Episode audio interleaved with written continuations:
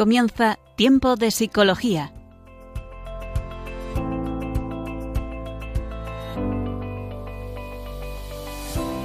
Nos acompaña a lo largo de la próxima hora Cristina Velasco.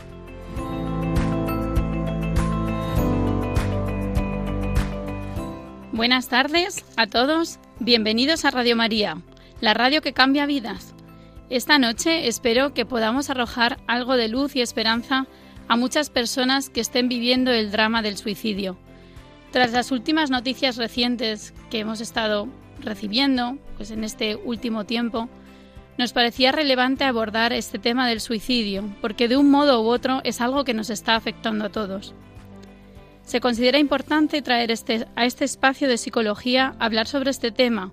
Son datos preocupantes y durante esta hora compartiremos juntos las causas del suicidio, los factores desencadenantes y sobre todo cómo podemos ayudar a esas personas y cómo se puede prevenir. Hoy en el programa hablaremos sobre este tema, la diferencia que hay entre suicidio, ideación suicida, intentos autolíticos, después comentaremos un poco. Además, en la sección de la voz de los jóvenes, escucharemos el testimonio de Juan, un joven que nos comparte un momento que tuvo de dolor y cómo él también encontró pues un momento muy difícil y cuya experiencia en el pasado nos puede ayudar a otros a sentirnos identificados y a saber pedir ayuda a tiempo. Por último, en la sección Entrevista al experto, hablaremos con Maribel Rodríguez, médico, psiquiatra y psicoterapeuta, con quien trataremos de ordenar las ideas sobre lo que es el suicidio, cuáles son los factores predisponentes, cuáles son las causas y sobre todo, de nuevo, tratar de, de ver esperanza y de ver cómo poder ayudar a estas personas. Comenzamos el programa.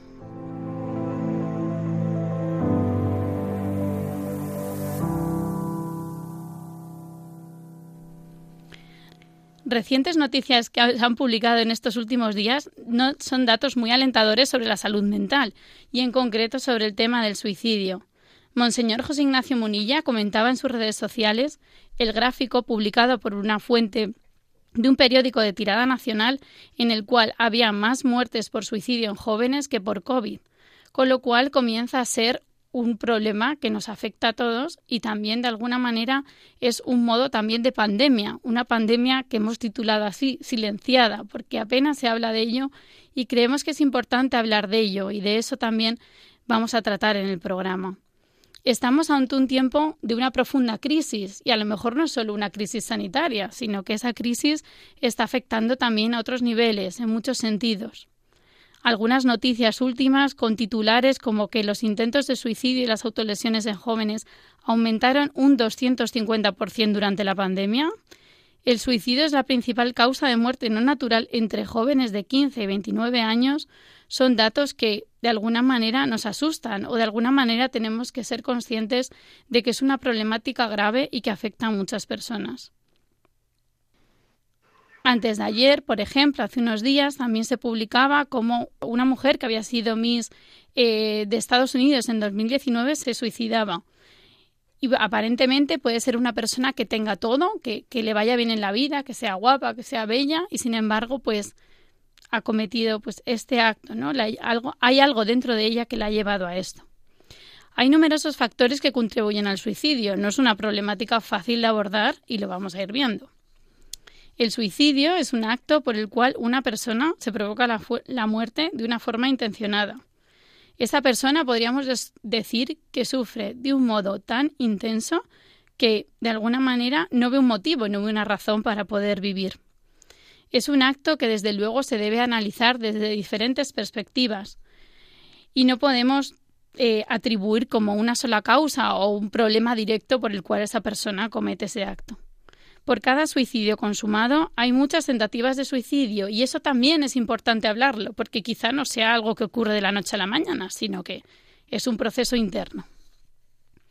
De alguna manera, hablar de ello, hay mucho estigma también a decirlo, a contarlo, o mucho estigma también a compartir o a poder hablar de que eso se te ha pasado por la cabeza pero es importante, ¿no? Porque quien lo ha vivido, por ejemplo, en su familia o quien lo ha vivido de alguna manera, de un modo directo o indirecto, o lo ha sufrido, no el, suicidio consumado, pero sí la ideación o sí tener como una sensación, pues eso, de una angustia vital importante, debemos poder ayudarle y debemos tener claves para, para ser un pilar de esperanza y de apoyo a esa persona.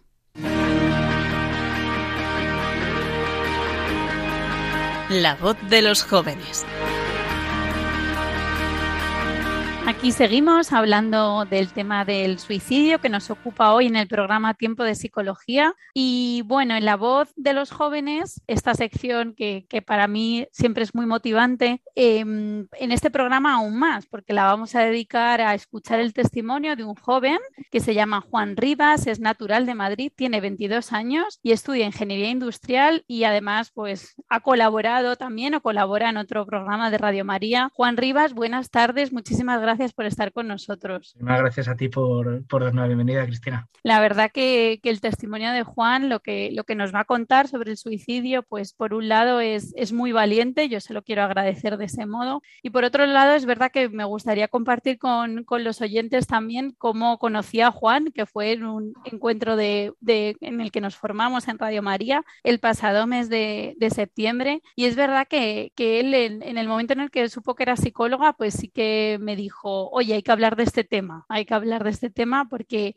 es algo que verdaderamente hay gente que lo pasa muy mal con ello, es un tema muy grave, muy serio y del que a veces se habla poco, ¿no? Así que bueno, sin más dilación, vamos a escuchar a, a Juan y su testimonio. Y bueno, Juan, de primera, primero quería preguntarte cuál ha sido tu experiencia con el suicidio para que nuestros oyentes también pues escuchen un poquito cuál es tu, tu testimonio y, y eras muy joven cuando tuviste esta experiencia, si nos puedes contar un poquito más? Pues sí, claro. Eh, sobre todo, o sea, digamos que hay muchos antecedentes a todo este episodio, pero por, por no alargarnos y resumir un poco la historia, se caracterizó porque siempre me tuve mucho conflicto con las amistades, ¿no? ¿no? en el sentido de peleas ni tal, sino que pues por circunstancias de la vida, en la vida de mis amigos, de quienes consideraba mis amigos, pues se iban apartando, unos pues porque tenían conflictos familiares y al final pues por cercanía acababan tomándola conmigo porque no había otra persona más cerca y no sabían comunicarlo, o al final por otra parte, por ejemplo, justo años después, año después, pues amigos que tenía, que había hecho ese año por, por, por, por acercarme y tener amistad, que en esa edad de cuarto de primaria, quinto de primaria es muy importante, ¿no? Pues estamos hablando, Juan, perdón, estamos hablando de qué edad más o menos tenías tú cuando empezaron cuarto, estos... Cuarto de primaria, pues alrededor de... Pues, o sea, siempre, había, siempre he sido acosado porque siempre he sido, no sé, no lo sé, siempre he tenido el acoso, pero es muy presente en mi vida. Pero esto se intensificó y se volvió algo muy perenne y como muy constante y como muy marcado a partir de, de tercero de, la, de primaria. Es decir, tendría 10 años para la confirmación, más o menos, 10, 11 años. Y, y a partir de ahí, pues fue todos los años años prácticamente una constante y cada vez a peor, podríamos decir, ¿no? de, acoso, de cambiar unos por otros, o al final, pues en un año unos, un año otros, y al final acabé sexto de primaria diciendo, pues, porque me cambiaba de colegio al instituto, y dije, pues no pasa, que al instituto no creemos, no creo que vaya a encontrarme también a gente. Igual, sí, algunos de estos iban a ir, pero que no iba a ser tanto problema, pero al pasar al instituto no solo fue más constante, sino que fue a peor, ¿no? Ya se transformó incluso en acoso físico, ¿no? Y, y aunque en esa época tuve la suerte de tener mucha fuerza y mucho, mucho, físico porque entrenaba muchísimo en, en, instituto, en artes marciales y demás, pero aún así eh, no sirvió para, nada, para, más que para, para marcar la línea ¿no? y marcar la raya, pero, pero el acoso psicológico ahí, ahí ¿no? a través de insultos o, o, frases o comentarios ¿no? que se te clavan en la cabeza. ¿no? Hay una canción de esa época que me acuerdo que me marcó mucho, que decía la frase de, es en inglés, pero traducido en español es como, eh, como palos y piedras se clavaban en mis huesos y mis carnes, como tal cual, ¿no? Como se clavaban en mi piel y, me acuerdo me dolía muchísimo. Y incluso, y años después, frase típica que me soltaban en aquella época de birras, que me apellido Rivas, birras, eh, me tomó mucho tiempo en, decir tomarme mi primera cerveza por, por, el rechazo y repudio que me provocaba. Pero todo fue a peor cuando en segundo de la ESO, eh, fue a peor en el sentido de ese año, además coincidió con que, eh, aunque tenía novia, había empezado con una chica, estaba súper feliz con ella y tal, eh, hubo una, tres personas concretamente que empezaron a, a puño, a acoso y derribo todo el año constantemente, como si no hubiera un día en el cual pudiera descansar, ¿no?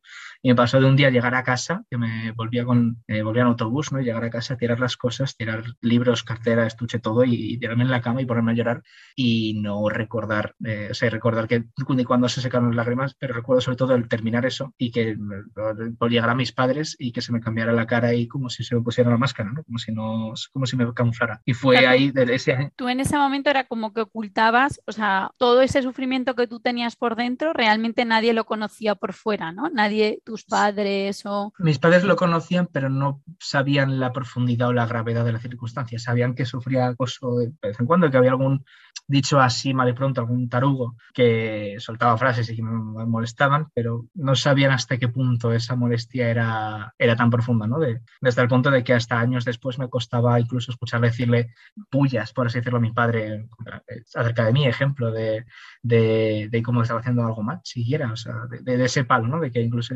me costaba con mi familia ese tipo de temas, ¿no? Aunque siempre estuvieron ahí, y eso es una cosa que tengo que remarcar y no puedo evitar dar, darlo, darle la importancia que merece, pero me costó a mí acercarme porque no sabía ni cómo contarlo, ni cómo transmitirlo, ni será tan importante, porque eh, al final el instituto tampoco tenía acompañamiento, ¿no? Y al final me sentía como un poco perdido de la mano de Dios, perdido de todo, perdido de, de esperanza, de decir, pues es que si esta es la vida que me toca vivir y esto es lo que me toca vivir ahora, pues de verdad merece la pena ser vida, ¿no?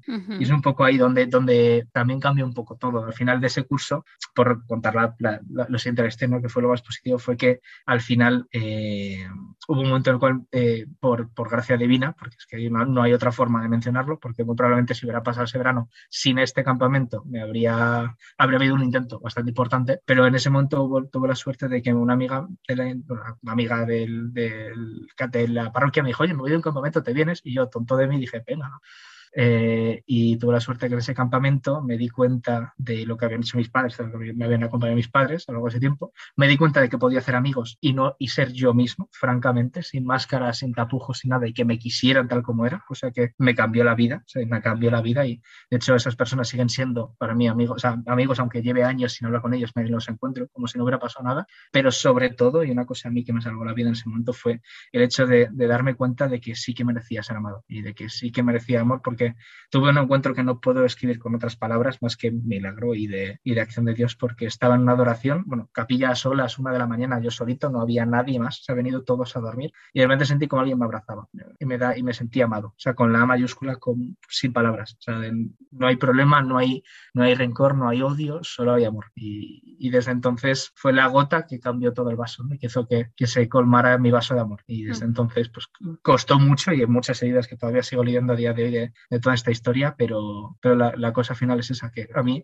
ha habido tres cosas que me han salvado y son mis padres que nunca me dejaron y siempre estuvieron ahí, aunque me costara a mí acercarme a ellos, me costó reconocerlo, mis amigos, o sea, la gente que fue, fue, mi amiga en ese momento y sigue siendo mi amiga a día de hoy, que me descubrieron la verdad de, de la amistad, que es amistad transparente y sincera y que te quiere por quien eres, no por quien pretendes ser. Y ese, y ese mensaje eres, sinceramente. Uh -huh.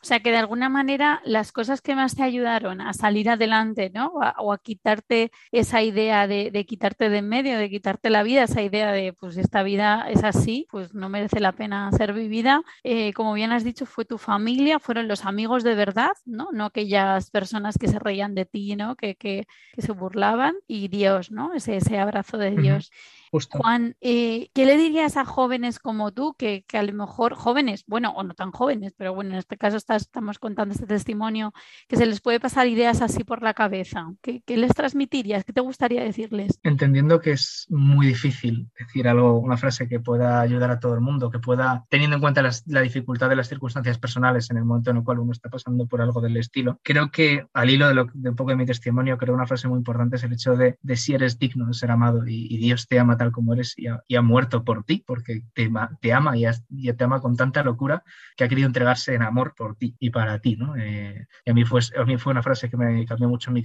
en ese momento y creo que para mí me tocó muchísimo. Pero hay otra que también resuena mucho y es el hecho de que todos tenemos una misión en la vida y que aquello que tú dejas sin hacer se queda sin hacer. Que, y que aunque no puedas verlo en ese momento y no puedas ver la utilidad poniéndose un poco más pragmáticos o no veas las aplicaciones o las consecuencias de tus actos, siempre hay impacto y siempre deja huella y siempre hay fruto ¿no? en lo allá donde haces y donde tocas y que es tu fruto y que Dios crea ese fruto a través de ti. ¿no?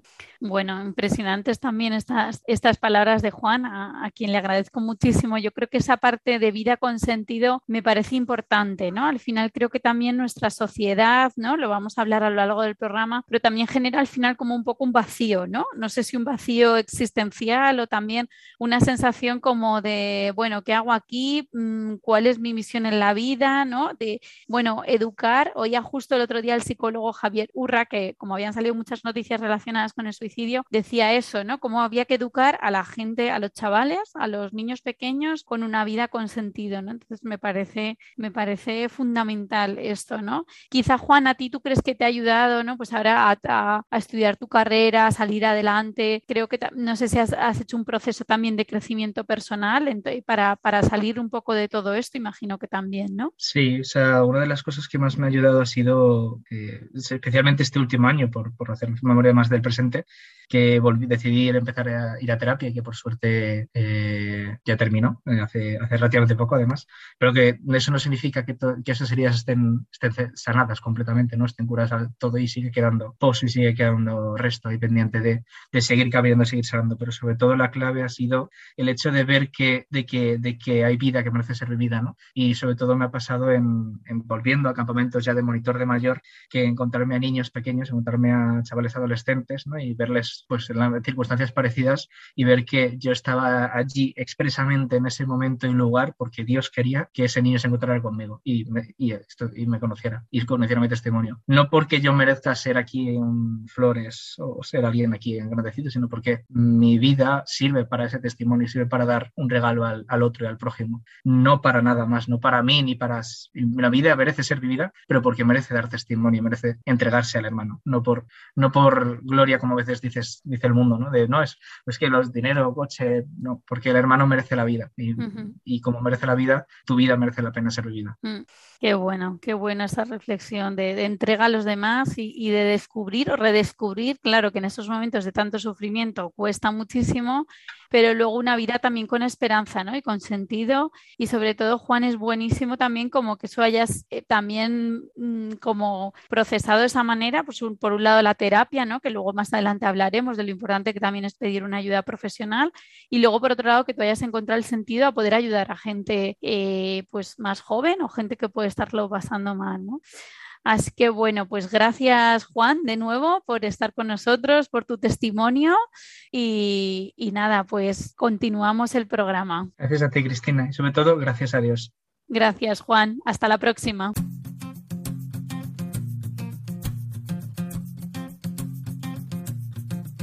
Solía buscarte por fuera, olvidaba que ya estás en mí. Has venido, me has morado, te has quedado y te mueres por crecer en mí. Y te mueres por crecer en mí. La razón no me permite vivirte. Hay demasiado yo en mí. Solo tú puedes habitarme Quiero que vivas en mí, que seas libre dentro de mí. Te busco para traerte y olvido que el hondo ya estás. Quiero liberarte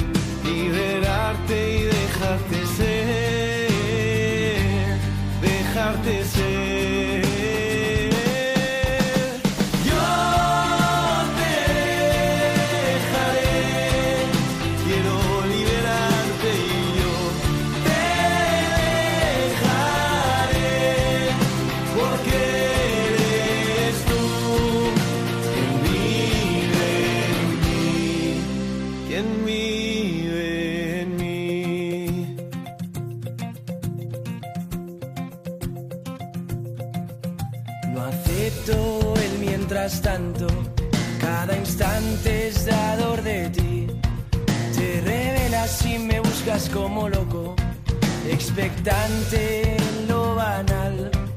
Ahí me dices que quieres de mí. Te abalanzas sobre mi alma, escondido en la casualidad.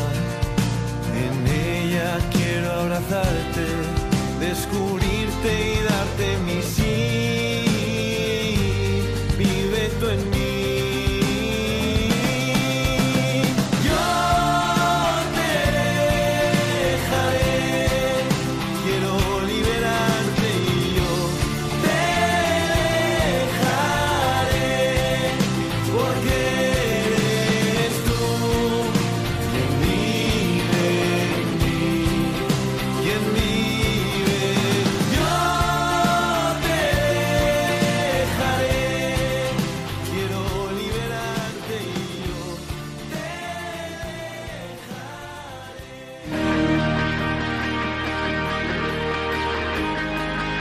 Entrevista al experto. Aquí seguimos en el programa Tiempo de Psicología. Al habla Cristina Velasco y tenemos como invitada en nuestra sección Entrevista al experto a la doctora Maribel Rodríguez. Buenas tardes, Maribel Rodríguez. Hola, buenas tardes, Cristina. Bueno, Maribel. Gracias por la invitación. Maribel Rodríguez, pues ya casi no hace falta que la presentemos porque hemos hecho varios programas juntas. Además, ella, pues, decir unas pinceladas de por qué invitamos aquí a la psiquiatra Maribel Rodríguez. Ella es psicoterapeuta, es doctora en medicina, medicina y cirugía y máster en psicoterapia y experta en logoterapia y hipnosis. Además, su especialidad son las crisis existenciales y otros problemas también relacionados con el sentido de la vida. Maribel Rodríguez dirige el programa que se emite también en Radio María de la mente al espíritu, en el que también hemos colaborado alguna vez juntas. Y bueno, Maribel, me parecía interesante o nos parecía interesante poder abordar el problema del suicidio esta tarde aquí juntas, poder hablar de algunas cosas que, puedan ayudar también a, nuestros oyentes o a personas que estén sufriendo. La primera pregunta que me gustaría hacerte es Maribel, si crees que todas las personas que se suicidan tienen algún trastorno de, salud mental. Pues no, o sea, desde luego que no, todas no, aunque la mayoría de las personas que si hacen intentos o llegan a suicidarse, pues tienen algún tipo de trastorno o bien están pasando una crisis grave, ¿no? O sea, es más posible que una persona que tiene un trastorno mental como una depresión, o un trastorno de personalidad, tenga más riesgo suicida, o sea, tenga más posibilidades de llegar a suicidarse. Pero hay personas que no tienen ese trastorno que cuando se acumula mucho sufrimiento, un momento de mucha desesperación, pueden cometer un suicidio tipo impulsivo o, hacer actos de riesgo que indirectamente pueden ser inconscientemente el ponerse en, peligro y que se pueda perder la vida por ello, como ir a 200 por la carretera, cosas de estas. Claro. O sea que podríamos decir que como tal el suicidio no se cataloga como un trastorno mental, pero sí detrás de, esa, de ese acto puede ser que esté asociado con algún tipo de trastorno mental, como bien has dicho. Eso es, y que cuando hay ciertos trastornos mentales hay más riesgo de que se cometa, pero y que la mayoría de los que cometen suicidio pueden tenerlo, pero no es necesario necesario tener un trastorno para llegar a hacer un intento o, llegar a, quitarse la vida. O sea, que, eso es importante considerar también ese que no es un sinónimo tener un trastorno mental con, con suicidarse. Y Maribel, pensando en este tema, podríamos decir que, que el suicidio puede parecer un acto aparentemente muy irracional quitarse la vida porque va como en contra de nuestro instinto de supervivencia, ¿no? Pues siempre ante un problema, una crisis, incluso una enfermedad, lo que queremos es salir adelante, queremos vivir, eso suele ser lo, lo normal, ¿no? Pero cuando una persona eh, pues comete este acto, ¿no? ¿O qué causas suele haber detrás de, de, este, de este, del suicidio? Pues un sufrimiento extremo donde no se ven todas las salidas posibles, y entonces se opta por algo que no es una salida. O sea, el suicida confunde la puerta de, quitarse la vida con una especie de solución, ¿no? Cuando no lo es. Es una trampa obviamente mortal. Entonces, el factor fundamental es el sufrimiento, o sea, no por un trastorno mental, un sufrimiento extremo en un momento de gran desesperación donde esta persona eh, se puede sentir mm, no solo queriendo buscar eh, cualquier cosa que le alivie y hay esa fantasía de me muero y me alivio, pero claro, es una fantasía, porque como te mueres condiciona el, paso a otra vida, ¿no? Entonces, o sea, también hay una ofuscación, hay un bloqueo de, la capacidad de razonar, hay una sensación de que nadie te puede ayudar, que nadie te va a comprender, de que nadie te puede aportar nada, cuando realmente esa es la salida. O sea, la salida es ver alternativas y opciones eh, distintas a lo de me voy de este mundo porque no puedo más, ¿no? Y el no puedo más también es otra circunstancia, ¿no? Cuando yo he atendido a personas que han hecho intentos y afortunadamente se han salvado, ese no puedo más, no veo salida, no... O sea, sufrimiento y desesperación, en resumen. Claro, esa Muy grandes Claro, esa sería como la causa, o sea, la causa profunda, ¿no? Ese, ese sufrimiento tan grande que te hace hasta verlo como una posibilidad, ¿no? Cuando lo natural sería como buscar esas opciones, esas salidas. Nuestro, nuestro modo de afrontamiento también de las crisis normalmente es eso, ¿no? A ver, ¿qué puedo hacer, no? Venga, que no tenemos dinero, ¿qué podemos hacer? Eh, no tengo trabajo, ¿qué puedo hacer, no? Oye, mi marido me ha abandonado, he sufrido maltrato, en otros programas que hemos hablado de estos temas, ¿no? Em, ¿Y cuáles serían los primeros indicios que nos pueden hacer ver o nos indican que una persona puede tener ideas de suicidio, Maribel? Pues aparte de estar mal, lo habitual es que la persona que acaba cometiendo un suicidio lo haya avisado de manera directa o indirecta. Es decir, cuando se dice el que habla de suicidio no lo comete, no, es al revés. O sea, el que habla es el que lo comete. Entonces, hablar de desear morir, hablar de ideas suicidas, escribir cartas de despedida, regalar objetos, hacer un testamento, eh, como cerrar etapas de alguna manera, ¿no? Con respecto a cosas pendientes. A veces hay una aparente mejoría, por ejemplo, en personas muy deprimidas que de repente parece que están animadas y dejan todo como muy en orden, ¿no? Es como que sienten una especie de liberación pero antes hemos visto una fase de mucho hundimiento y liberación porque tienen la fantasía, que también la fantasía es parte del peligro. Hay personas que creen que, se quitan la vida y se convierten en Superman cuando ya están en una psicosis, ¿no? que también es otro factor que puede, puede incluir. ¿no? Y, luego también si, si son personas que no solo hablan del suicidio, sino que tienden a ser impulsivas, que están pasando una crisis muy fuerte, que se les han juntado muchas cosas, hay más riesgo en, hombres que en mujeres de, cometer este, este tema, ¿no? Y, bueno, el, o sea, yo creo que eso sobre todo es lo, fundamental, ¿no? Porque puede haber más factores, pero que igual es complicarnos la vida. O sea, si alguien habla de esto, pongamos la antena Claro. Y pidamos ayuda. Sí, estar atento a esos signos, ¿no? Como has dicho, Maribel, si es una persona que tiene mucha impulsividad habiendo pasado por un periodo de mucha depresión o de mucho estado de ánimo bajo, si sobre todo es una persona que empieza a, mm, tomar decisiones o a, cerrar cosas, a escribir cartas, despedidas, igual la detectamos de repente es demasiado entusiasta con un tema, o sea, igual cuando, cuando debajo hay un sufrimiento profundo, ¿no? Claro, y eso, insisto, que algo han dicho antes, o sea, la mayoría, creo que eran 80% antes han dicho que tenían ganas de suicidarse. Y claro, uno te cuentan esto y te parece tan surrealista y dices, hombre, no, no digas tonterías. Y entonces mm. no se deja escuchar, hay que parar de decir, ¿cómo? ¿Qué estás diciendo en realidad? Aunque nos parezca que es una broma, que nos parezca que es imposible. Siempre, siempre hay que tomarlo en serio. Luego ya el experto puede diferenciar si esto es realmente una intención clara o, es como un mal momento que se dicen tonterías, ¿no? Pero hay que tomarlo en serio. Claro, sí, sí, sí, eso me parece muy importante el dato que, que has dado, ¿no? Que el 80% de ellos ya lo habían dicho, ¿no? Y cuando, es verdad que cuando quizá oímos eso de un ser querido nuestro, pues nos impacta tanto que queremos como también silenciarlo, anda, no digas tonterías, ¿cómo, cómo no vas? Pero mira todos los motivos que tienes para, para estar feliz, para vivir, pero claro, ojo porque ya, ya hay como un signo, ¿no?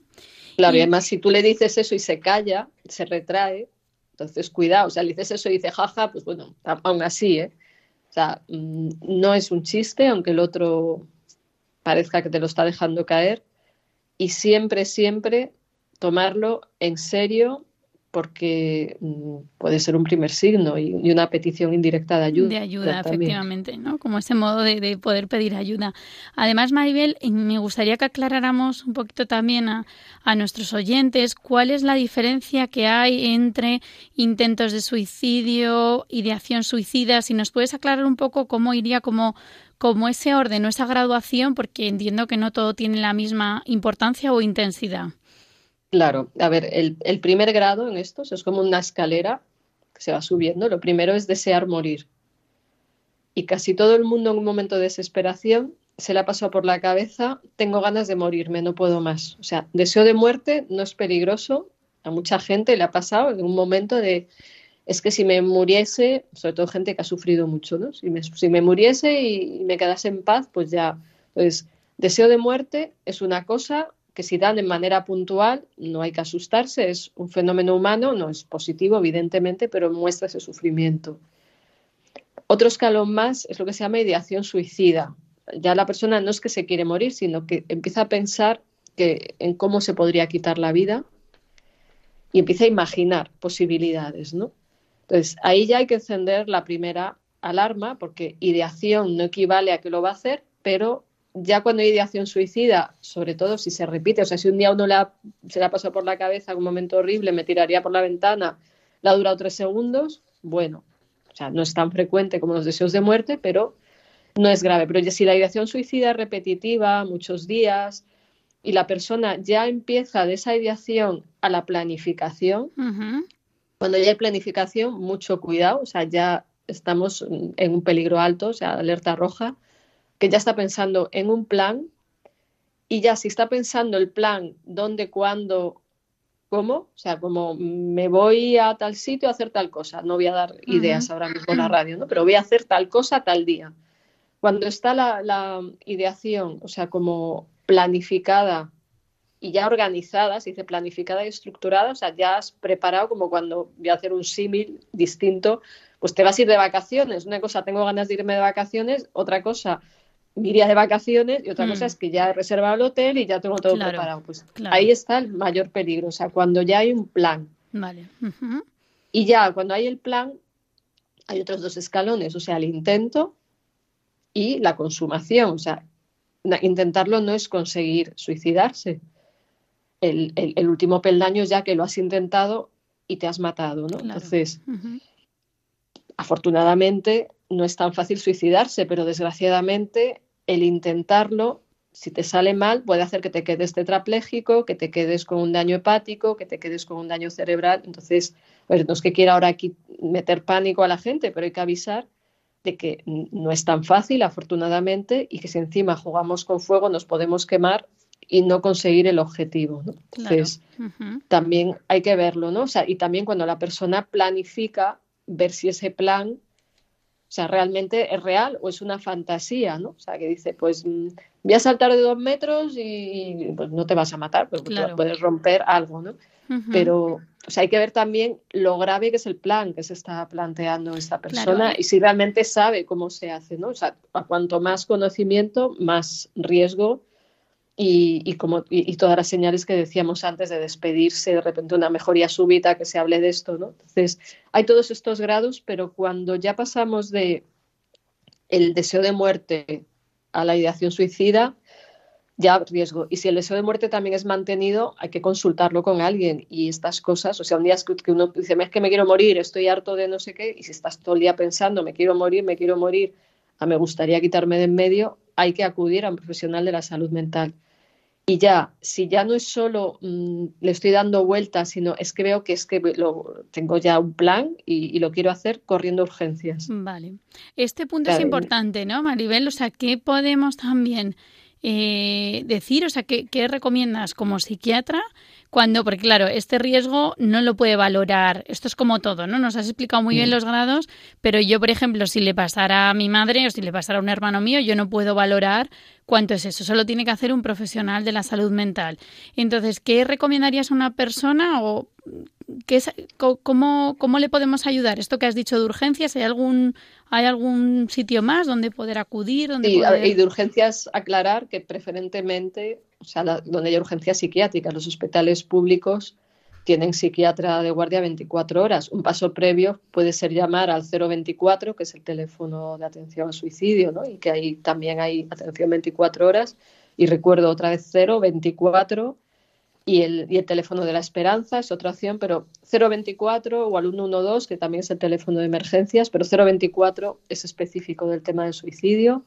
Si vemos a alguien también que está en riesgo, que se va a tirar desde no sé dónde, que, o sea, que también si le pasa a alguien a nuestro alrededor, no nos hagamos los héroes, llamemos ya, obviamente estemos hablando con esta persona, digámosle que espere, y también aunque tú y yo seamos profesionales de la salud mental, no, si eso le pasa a un familiar, tiene que atender de manera objetiva a otra persona. No quiere decir que yo no pueda ayudar o tú no puedas ayudar, pero para valorar hasta dónde hay riesgo hace falta un profesional. Entonces, pedir ayuda urgente si la persona ya está en tratamiento psiquiátrico, psicológico, hablar lo antes posible con, su psiquiatra, su psicólogo, y si no, si ya es que, que no me puedo controlar, corriendo a urgencias o, que, o llamar al 112, o sea, también Si hay un amigo que te puede acompañar, o sea, que si hay un amigo familiar que puede estar contigo, pues obviamente es una ayuda. igual parece muy frío esto de, a la mayor urgencias, ¿no? Pero bueno, pues hmm. primero igual pedir ayuda al círculo conocido, pero de ahí pasemos a un profesional porque puede haber un problema de salud mental de base y el profesional es el que lo puede discriminar u otro problema que hay que ver cómo afrontar. O sea, igual no hay un problema de salud mental, sino que ha habido un desahucio o ha habido un diagnóstico de una enfermedad muy grave o la persona ha tenido una ruptura de pareja y sufre mucho, pues aunque eso no sean trastornos mentales, pues un profesional de la salud mental le puede ayudar también. Le puede ayudar y valorarlo. Es verdad, ¿no? Que a veces uno con quien más confianza igual tiene ese miedo a decirlo, ¿no? Por la reacción y por tal. En ese caso, pues ir a alguien externo, ¿no? Que sea alguien externo no te va a juzgar, no te va, simplemente te va a escuchar y va a tenderte la mano y te va a querer ayudar. Entonces ese mensaje yo creo que es importante y por supuesto si hay alguien con quien tengas confianza, pues contarlo y, juntos buscar esa ayuda.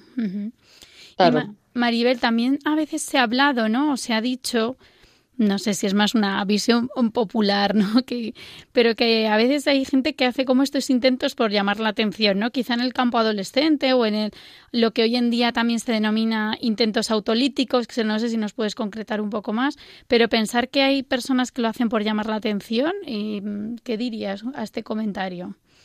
Yo diría en primer lugar que hay que tener cuidado de no llamarlo así, o sea, no de llamarlo llamar la atención sea, porque a veces se usa como reproche, o sea, sé que tú no lo dices en ese sentido, pero a veces se le dice, es que este lo que quiere es llamar la atención, y entonces pasan de él y le retiran la atención. Entonces, aunque haya un componente en cierto sentido de eso, hay que interpretarlo como una petición de ayuda, aunque sea un intento muy tonto de que se hizo un rasguñito, te está pidiendo ayuda. O sea, esa persona te está pidiendo que hagas algo por ella y si es un intento que, que supone una manipulación, o sea, nos están haciendo un chantaje, pedir ayuda a un profesional de la salud mental, llamar urgencias, llevar a esa persona a urgencias, porque nunca hay que banalizarlo, o sea, mejor pasarnos de prudentes y que luego te digan, mira, estaba montando un número porque estaba esa persona desesperada. Y, y, hmm. lo que yo siempre digo, mira, es que no es normal pedir ayuda diciendo que te quieres suicidar. O sea, eso implica que no estás bien. Claro, claro. Cuando no nos pasa eso, pedimos ayuda, oye, me ayudas, pero cuando es, oye, que me voy a tirar por la ventana, mm, en fin, o sea... Eso es una señal de algo también, claro. Claro, es una señal de que esa persona no está bien, aunque mm. sea una manipulación, está comunicando algo. está, comunicando un sufrimiento muy grande. Entonces, aunque nos parezca que es una manipulación, aunque la persona realmente esté pidiendo atención, por algo la está pidiendo. O sea, no es normal llamar así la atención. O sea, que, cuando pedimos ayuda lo hacemos de otras maneras, o sea, que algo le pasa. Claro, justo, justo. Habrá que indagar en qué le pasa y cómo poder ayudarle, pero efectivamente no es un modo natural de pedir ayuda, porque, porque bueno, la persona puede estar sufriendo o puede estar teniendo otro problema. Y es verdad, Maribel, que hablando con personas también me decían cómo muchas veces el suicidio ha sido un tema tabú o un silencio, a veces incluso los silencios familiares, a veces incluso, bueno, es un tema también aparte y, te quería preguntar, Maribel, si tú crees que hablando de ello es como un poco esa sensación de que, de que más personas se quitarían la vida. Si hablar de ello es un, es un modo de incentivar que la gente lo haga o crees que no? Es fundamental hablar de ello. Yo que he tenido experiencia en atender urgencias psiquiátricas cuando trabajaba en hospitales en Madrid, eh, solo el hecho de dar espacio para hablar de ello normalizar que esa persona, o sea, normalizar, no quiero decir que sea normal quererse suicidar, pero normalizar que se está expresando así por algo, o sea, que está comunicando algo, darle espacio para hablar ya alivia la tensión, porque si no es como un express que puede explotar si no sale la tensión por ningún lado. Entonces, hablar de ello, que se entienda que sufre tanto que desea morir, o sea, hasta qué punto debe estar sufriendo alguien, o sea, podemos, yo pido a los oyentes por un momento pararse e imaginar, decir, ¿cuánto tiene que estar sufriendo alguien para pensar, me quiero quitar de en medio, o sea, qué horror lo que tiene que estar viviendo esta persona. Entonces, también quiero mover a la compasión y la empatía. O sea, qué sufrimiento, qué malestar. Entonces, también lo que pasa es que, nos da miedo el hablar de la muerte, nos da miedo. O sea, es un tema donde si un ser querido te dice me quiero quitar de en medio, genera mucha angustia y además mucha culpabilidad porque a veces no se sabe qué hacer. De hecho, cuando ha muerto un, familiar de alguien, o sea, es, de los duelos más horribles, ¿no? Porque o sea, tienes una sensación de, impotencia, de culpabilidad. Yo lo viví en la carrera con una compañera que se suicidó, que le había contado a otra días antes que lo quería hacer. La otra no dio crédito, claro, era una chica joven, y nos lo contó después. Y claro, te quedas diciendo, pero ¿cómo no lo hemos visto? ¿Cómo nadie se dio cuenta? Y, la pobre a la que se lo dijo y le cambió de tema porque no, no pensaba que pudiera ser en serio, claro, estaba hecha polvo de culpabilidad. O sea, deja una herida súper profunda, un acto suicida. Y eso también quien tenga ideación suicida tiene que verlo, porque a veces el sufrimiento te centra tanto en ti que no ves al otro. Entonces, no somos seres aislados, formamos parte de una red. Entonces, destruirme yo destruye a mi entorno. Claro. Los deja machacados. ¿no? Mm. Entonces, es mejor hablar y aburrir y pedir ayuda. Y si a ti te cuenta un familiar, ahora pienso en los oyentes, te cuenta un familiar, eh, me quiero quitar de en medio, insiste en que pide ayuda y si realmente ves el riesgo, llama a la policía. O sea, si ves a alguien que, quiere saltar por la ventana, o sea, llama a la policía o llama al 112. O sea, que, que realmente es muy importante ver que hay opciones de ayuda y, y, hay posibilidades. O sea, siempre hay otras salidas distintas, que esas son las salidas. Lo otro es una destrucción. Y lo que queda claro es que no hay vuelta atrás. O sea, salir por ahí implica que tú no puedes volver sea, como si pasaste al otro lado y dices, ups, me equivoqué, he ido a donde no quería, pues mm, ya mm, lo siento, pero no se puede volver. Claro, que es, que es terrible, ¿no? Es terrible, desde luego, Maribel. Bueno, vamos a dedicar unos minutos a escuchar un trocito de una canción que se llama Cuenta conmigo. Es una canción que crearon el grupo Not From This World, eh, un grupo de rap católico, y lo dedicaron sobre todo a chavales que estaban sufriendo el bullying, que estaban sufriendo acoso escolar, y cómo pues contar con personas que te pueden ayudar en esos momentos de sufrimiento, como estamos hablando también del drama del suicidio, pues puede ser una ayuda. Vamos a escuchar un trocito de canción y seguimos hablando con Maribel. Yo. Yo era el niño gordo, me daba igual no ser guapo, era feliz, se notaba, había risas para rato. Mis colegas no miraron mis defectos, orgulloso de mis hermanos, estoy aquí por ellos. No te subestimes, todos presumen, pero pocos se aman, en el fondo quieren ser otro, con tus imperfecciones. Tú eres perfecto, ya me dirás en unos años dónde estarán ellos. La niña rarita se escondía tras el pupitre, hoy está salvando almas de esos buitres. Todos somos únicos, tratando de ser queridos, pero ¿quién te dice esto a diario, dilo, todo pasa, son etapas, me arrepiento de no haber dicho basta, levantar al que aplastan, vengo con ese metani haciendo familia, superándolo, cuenta conmigo, pero cuéntalo. Cuando te canses de luchar conmigo, si ya no puedes esperar conmigo, puedes volver a comenzar conmigo, puedes contar, sí, puedes contar conmigo. Cuando te canses de luchar conmigo, si ya no puedes esperar conmigo, puedes volver a comenzar conmigo, puedes contar, sí, puedes contar conmigo. Un, dos, tres, es lo que cuenta ella cada vez que respira hondo y su memoria letra y él, pues, heridas del pasado no cicatrizaron bien ¿ves? Ella se mira al espejo y se sonríe. Oye, ella ama lo que Dios le dio sencilla y libre. Aunque no puede evitar sentir que el peso la va hundiendo poco a poco cuando la esperanza no está. Ingenua hace tiempo que dejó de ser ya. Celos y heridas la empujaron al mal. Fue zarpa ciega que golpea al indefenso, pisando a los pequeños, quería ganarse el respeto. Ella verdugo y a la vez también la víctima. A la espiral de la violencia se hizo adicta, pero el dolor la alcanzó y un día pidió perdón. Piensa en lo frágil que es el amor sin Dios, yeah. Cuando te canses de luchar conmigo, si ya no puedes esperar conmigo, puedes volver a comenzar conmigo. Estamos aquí de nuevo en el programa Tiempo de Psicología en la sección Entrevista al experto con la doctora Maribel Rodríguez y seguimos hablando de este tema, de este drama del suicidio, de cómo aportar luz, cómo aportar esperanza, cómo dar pinceladas para conocer un poco más qué es y, y, bueno, cómo de alguna manera pues es un, drama que está afectando a nuestra sociedad hoy en día. Maribel, eh, bueno, hemos estado hablando de cómo pedir ayuda, de los grados de ideación, de consumación, de acto suicida. Desde una perspectiva un poquito más espiritual, eh, sobre todo desde tu parte de experiencia, de ser experta en la rama de, de psicoterapia, de crisis existenciales, en ese sentido, ¿puede ¿crees que es importante ¿no? tener un sentido de la vida para intentar prevenir o trabajar este tema del suicidio? Sí, es fundamental. De hecho, ya Víctor Frank, que es el psiquiatra que se dedicó a estudiar el sentido, hizo investigaciones donde encontraba, en su tiempo, mediados, del siglo XX, encontraba una relación clara entre vacío de sentido, es decir, no encontrar sentido a la vida, y riesgo suicida. Entonces, es parte de lo que hay que trabajar cuando hay ideación suicida, es decir, ¿para qué vivir? ¿Qué es lo que hace que la vida merezca la pena?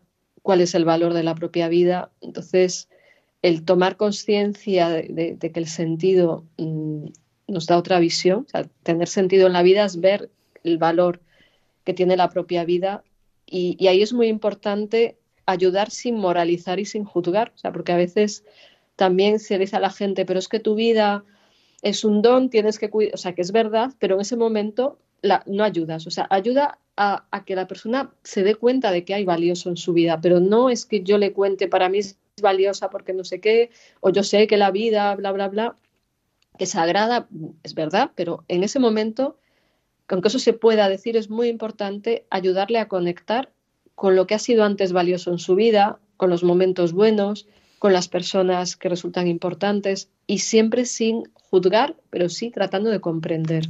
Claro, yo creo que sobre todo tratar de imponer un sentido de la vida a quien a lo mejor está pasando por una crisis tan profunda de sentido, de sufrimiento, de muchas veces eh, el, tratar de ayudarle como dándole mm, pues lecciones o, o, moralizando no es una ayuda en ese momento. No, hay que ayudar desde el amor. Antes hablabas de la compasión también. Sí. O sea, desde, desde ese no juzgar también y entender que, que, bueno, que al otro se le está pasando eso por la cabeza, pero, pero bueno, que a lo mejor a ti algún día también te puede pasar, ¿no? O sea que... Claro, y que en ese momento no razona como una persona, vamos a decir, normal, aunque sea normal, o sea, que no es que tiene esa idea que sea anormal, no lo es, es una persona que está sufriendo muchísimo, pero por eso hay que partir de conectar con su sufrimiento, tratar de entender qué razones tiene para ver alternativas, para dar opciones, para aportar ayudas y viendo que esto es como alguien que, le han hecho una quemadura gigante y no puedes andar toqueteando, sino que qué le alivia, qué, le ayuda, qué le sirve. Y, por dar un ejemplo breve, yo recuerdo una chica porque le ocurrió algo horrible, me decía que ante esa circunstancia no podía ya percibir el sentido de la vida. Y un rato hablando con ella, yo le empecé a preguntar que antes de esa situación horrible, ¿qué le daba sentido? Era, por ejemplo, su pareja, su familia, sus estudios y, en fin, X ilusiones. Y cuando le digo, bueno, ¿y tu pareja, tu familia, tus estudios han desaparecido? Y dice, no, sigue ahí. Y en ese momento dice, ah, pues sí es verdad, porque cuando la mente se cierra al sufrimiento, no ve todo lo que sigue siendo luminoso, se queda atrapada en la oscuridad. Entonces también encender pequeñas luces en la oscuridad desde el amor, desde la empatía, desde la comprensión, es muy importante. O sea, no enfadarse, no moralizar, sino decir que a ti qué te pasa y por dónde podemos encontrar salida. Yo estoy contigo. Claro. Eso es fundamental. Qué bueno, ¿no? Cuando hablabas de eso, Maribel, justo se me venía en la cabeza ese, ese momento, ¿no? En el que una persona, cuando hemos hablado en algún otro programa sobre la depresión, sobre el vacío existencial, o sea, como una persona de repente lleva puestas esas gafas de, de verlo todo oscuro que en ese caso sería más asociado a un trastorno depresivo, pero también personas igual con baja autoestima, que han sufrido un maltrato psicológico, o sea, que están como tan atrapadas también en esos pensamientos, en esas creencias, eh, en eso que han empezado a asumir como suyo y que no es suyo realmente, ¿no? Justo lo que has dicho ahora, oye, pero si está mi pareja, si está mi trabajo, si está como como otra, otra vivencia de la vida que a veces debido a un trastorno mental, o no necesariamente un trastorno mental, sino a un sufrimiento tan profundo como que te ciega a saber. Por eso hablarlo y compartirlo también es un modo de ir abriendo la puerta a la esperanza, ¿no? O sea, de ir, viendo qué, cosas hay en mi vida, ¿no? Que, que pueden ayudar y cuáles no. A veces también trastornos psiquiátricos más, más graves que no hemos hablado de ellos, ¿no? Pero igual también se asocian con la ideación suicida o a veces trastornos de la conducta alimentaria, ¿no? Como con esa sensación de autodestrucción, de bueno, de, de querer también como, como de un modo irracional también hacerte daño, aunque no sea lo más adecuado, ¿verdad? Claro, porque hay una mirada muy negativa sobre uno mismo. Los trastornos de la conducta alimentaria, al final parece que el sentido de la vida es estar delgada y entonces se ha cerrado la visión, se llama visión en túnel, solo ves el agujero y no ves todos los factores en tu vida que, pueden alentarte a salir adelante, ¿no? Y, y ahí la mente a uno le engaña. O sea, la mente es un gran instrumento, pero cuando anda estropeada o anda llena de ruidos, no nos deja ver con claridad, están como empañadas, como una lente por la que ves oscuridad, pero que hay que limpiar. Tú no eres esa oscuridad, ¿no? Entonces, mm, yo creo que es muy importante comprender y, si ayudamos de verdad, que, si es que realmente el otro nos importa, si no, pasémoslo, pasémoslo a otro, ¿no? Porque a veces desde la buena voluntad, venga, voy a ayudar yo aquí a los suicidas y tal, pero en realidad no sientes nada, no conectas, entonces no es lo tuyo. O sea, algo te tiene que importar, pero si te importa tanto que acabas llorando más, pues tampoco es lo tuyo. Entonces, que te importe, pero que no te absorba el sentimiento. Totalmente, totalmente, ¿no? Hay que encontrar ese equilibrio. Muy bien, Maribel, pues vamos a hacer una breve pausa y después respondemos a unas preguntas que tenemos de nuestros oyentes.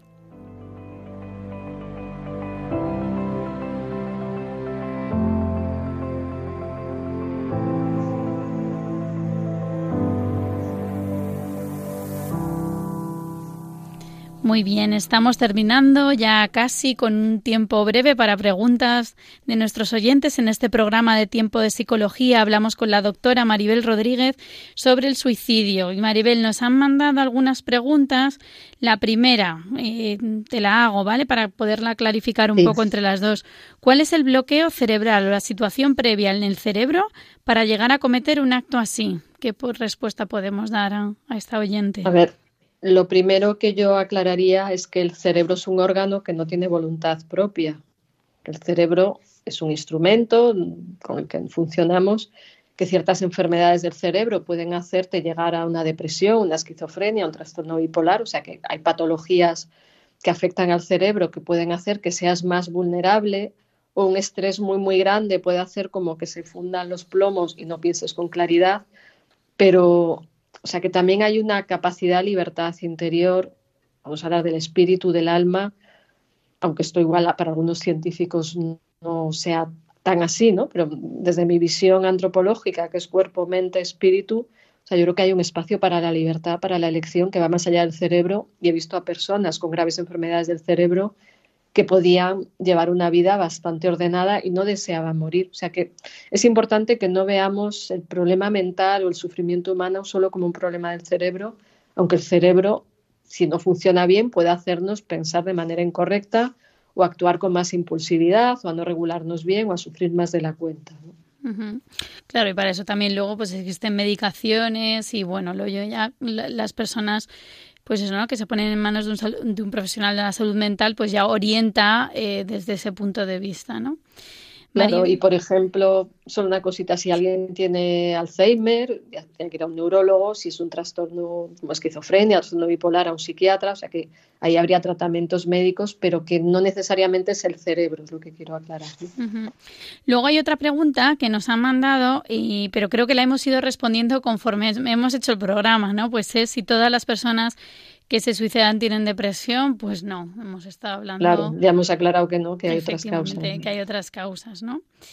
Y la última pregunta que nos mandan es ¿cuál es la visión de la Iglesia Católica? Y bueno, con respecto a esta pregunta, pues sí que me gustaría redirigir a nuestros oyentes pues al programa que hace Monseñor, que hizo Monseñor José Ignacio Munilla sobre el catecismo de la Iglesia Católica y el padre Luis Fernando de Prada también hace todas las mañanas en los cuales pues han tratado estos temas, pero sí decir como pinceladas, pues que eh, se habla en concreto en el Catecismo de la Iglesia Católica sobre el suicidio, ¿no? Y sobre todo habla en el punto 2282, ¿no? De cómo pues eso es contrario, pues no, la cooperación voluntaria al suicidio es contraria a la ley moral, por lo tanto ahí también sale como nuestra parte de tener que ayudar a las personas que están en este en este punto, ¿no? O en este momento y sobre todo que los trastornos psíquicos graves, como hemos estado hablando y que también es más nuestro campo, pues pueden disminuir la responsabilidad suicida. Ante todo, pues Dios puede, dice el catecismo, Dios puede haberles facilitado por caminos que él solo conoce la ocasión de un arrepentimiento salvador, o sea que la Iglesia ora por estas personas y bueno, pues también como esa mirada compasiva, como bien eh, también señalaba Maribel. Muy bien, Maribel, pues nos hemos quedado ya sin tiempo. ha sido un tema que, que bueno, que también pues, pues es, mm, es muy amplio y difícil de, abordar y resumir. Eh, muchísimas gracias, Maribel, por estar con nosotros esta tarde. Muchísimas gracias a ti y espero sobre todo que sirva de ayuda a quienes estén sufriendo.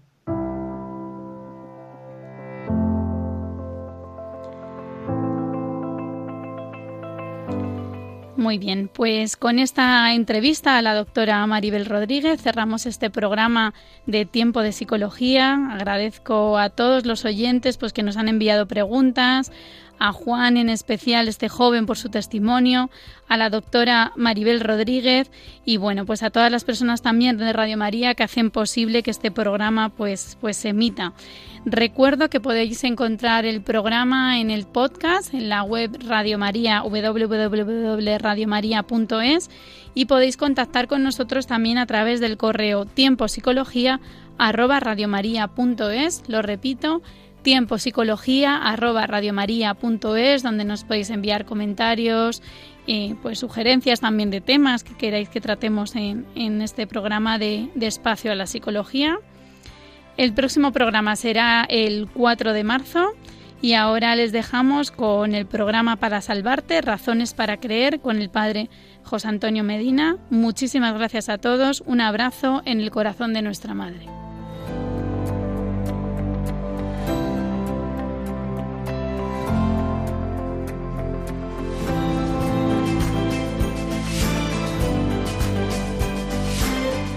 Así concluye Tiempo de Psicología, un programa dirigido por Cristina Velasco.